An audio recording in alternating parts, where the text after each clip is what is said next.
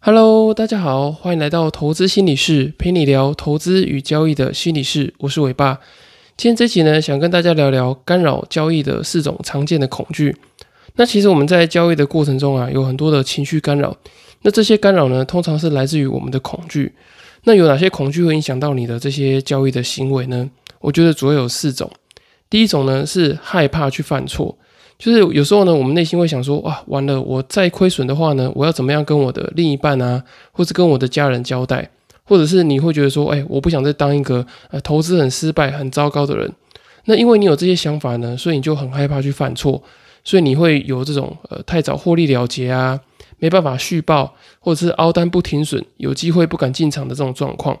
那通常这样的状况呢，都是来自于你很害怕去犯错。那我们要如何去解决这种害怕犯错的状况呢？我在上一集其实有提到，这个如果你在过度害怕或者过度担忧跟焦虑的状况的时候，其实你要先试图去找回你自己的心理的控制感，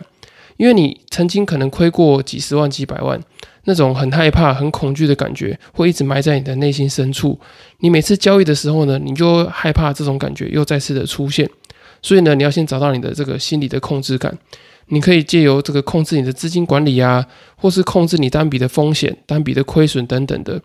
当你知道这些最糟的状况可以被控制住之后呢，你就可以知道，哎，你犯错之后的那个最低标准在哪里。所以你就会知道，哦，原来最糟的状况就是那个样子。所以呢，我能够控制住。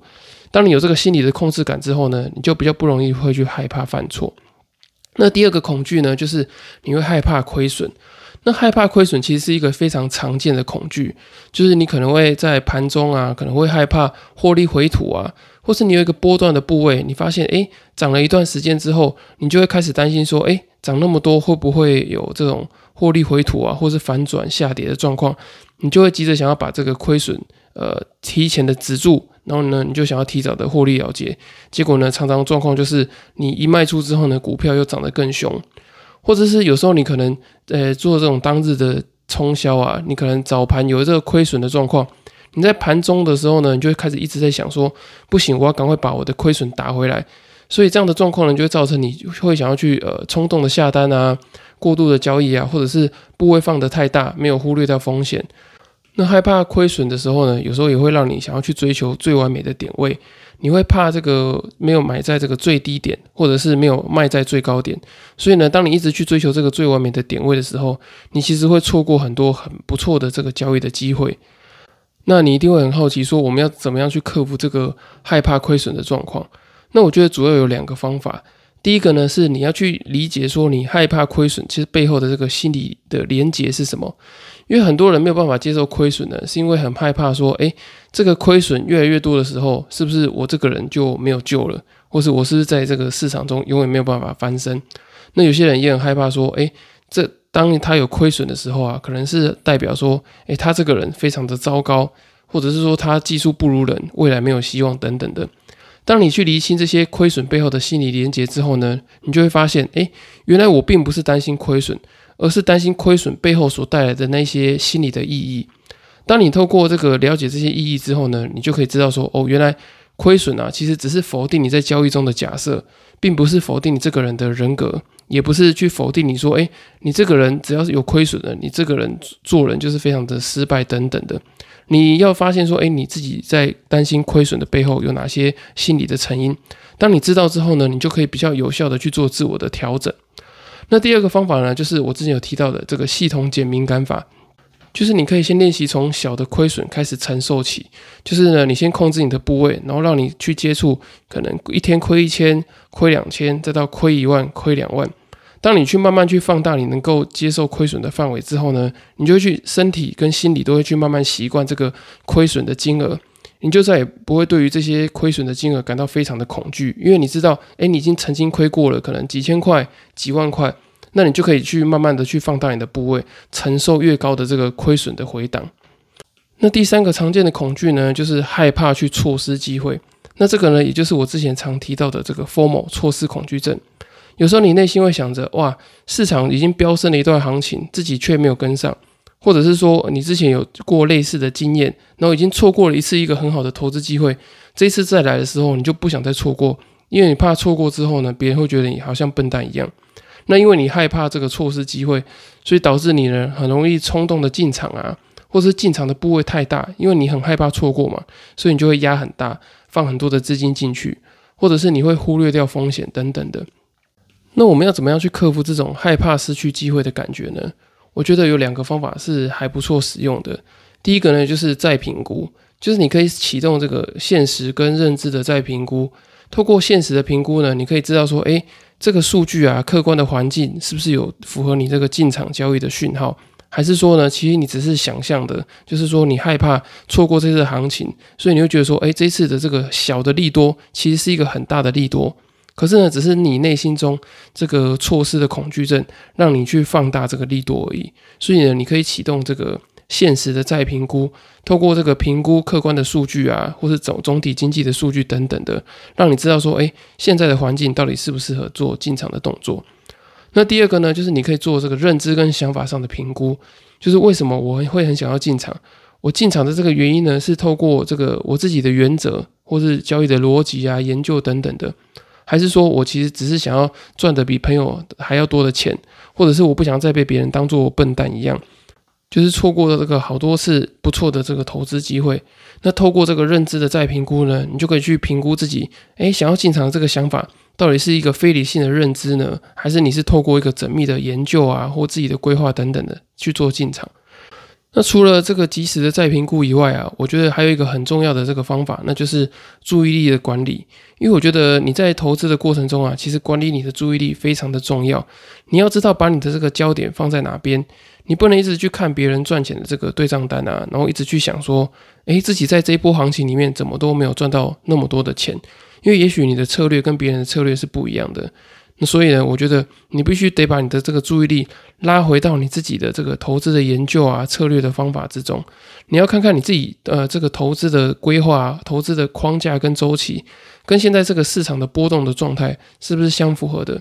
那如果不是的话呢，其实你就要把注意力再拉回到你整个这个策略的评估上面，而不是一直把注意力放在呃别人损益的这个绝对金额上面。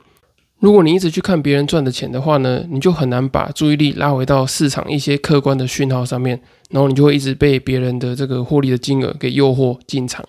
最后一个恐惧呢，就是害怕没有把钱赚满赚够。就像去年二零二二年二月的时候啊，它其实台股花了半年多的时间，跌了大概将近六千点左右。那之后呢，在大概花了半年多的时间，从底部涨了大概三千点左右。那当有些人呢，他沉沉浸在这个跌六千点的痛苦之中的时候呢，可能在这个三千点的这个起涨点的过程中，可能前一千五百点都是错失的。那后面的一千五百点呢，他就想要把这些错失的这些呃钱呢，把它赚回来。所以呢，在后面他可能就压了很大的部位啊，他想说啊，前一千五百点我没有赚到，我接下来后面的这些涨幅，我一定要把它赚满赚够。所以这时候呢，就很容易导致你这个过度的交易啊。或者放大杠杆跟忽略风险等等的，那通常这种状况呢，你只要遇到一个比较大的回档，你可能就会遇到这个融可能融资的断头啊，或者是一下子损益的波动太大，那亏损的部分呢，就让你超过了这个保证金，你可能就被断头或是追缴等等的。那如果要克服这种状况呢，其实最主要的就是你不要去跟别人做比较，因为通常这种没有赚满啊，赚不够多的这个心情，都是源自于跟别人的绩效比较。当你看到别人绝对金额赚的比较多的时候呢，你内心就会觉得很不是滋味，你就会觉得说，诶，我真的有那么差吗？为什么一个比我差的人都可以赚的比我还要多？你内心就会觉得很紧张，会觉得说，诶，自己是不是应该还要在这个行情里面再多赚一些？那通常这个时候你这样想的时候呢，你就会容易犯一些错误。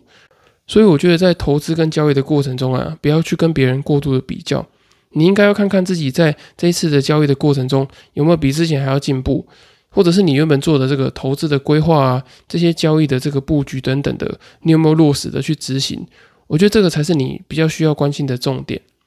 那还有一个调试这个没赚够的这个心理方法呢，就是你要去接纳有些事情你的确是无能为力的。我举个例子，就像呃前阵子就是美国进入升息循环的时候啊，那时候其实很多做多的人其实内心是非常的痛苦的。因为你就知道这个市场要把热钱给收回去，所以其实很难在这个市场中有一个好的多头的行情的延续嘛。这个时候你一定会经历一些亏损啊。那如果你把这些亏损怪在自己身上的话，我觉得对你来讲，这些心理的这个打击其实会非常大的。你应该去接纳说，诶，其实有些事情是你没有办法改变的，就像你没有办法去改变说，诶，美国要升息还是要降息。所以呢，你要知道说，有些事情的确是你无能为力，你没有办法去做到的事情，那你就要去接受这个市场的行情，现在的确就是这个样子。当你听完这四个常见的这个恐惧之后呢，你就可以知道说，诶，为什么我在交易的过程中，好像常常感觉到有被这个情绪干扰的感觉。那不论你是害怕犯错啊，或是害怕这个绩效不如别人，或是害怕错失机会，然后没有把钱赚够等等的，我觉得这些都是在市场中其实很常见的这些负面的情绪跟恐惧。所以呢，你要去增进你自己自我觉察跟调整认知的这个技巧。那你当你能够去整理自己之后呢，你就发现说，诶，原来我在这个交易的过程中，我可以去辨识这些恐惧出现的时候，并且去做有效的这个自我的调试。那当你能够调试好这些呃情绪之后呢，你就在交易决策的时候比较不会遭遇这些情绪的干扰。那如果你还是不知道怎么样去调整这些呃对于恐惧的这些认知的话呢，推荐你购买我六月七号出版的新书《在交易的路上与自己相遇》。我在里面有详细的去写下怎么样去呃觉察自己的这些负面的情绪啊、恐惧等等的，也会提供你非常多的这个心理的方法去做自我的调试与整理。那如果你没有足够的时间看书，可是又想要快速的找寻自己的交易心理盲点跟改善交易心理素质的话呢，也很欢迎透过资讯栏的这个表单去填写这个线上交易心理咨询的报名，然后来了解自己的心理状态与交易策略的关联性。并且呢，我会帮你去找到你的这个投资与交易的心理优势。那如果你还没有付费的这个准备的话呢，也欢迎透过第二十四集的题目，你可以整理好之后传讯息或是寄信给我，我会再找时间帮你做一个简易免费的交易心理咨询。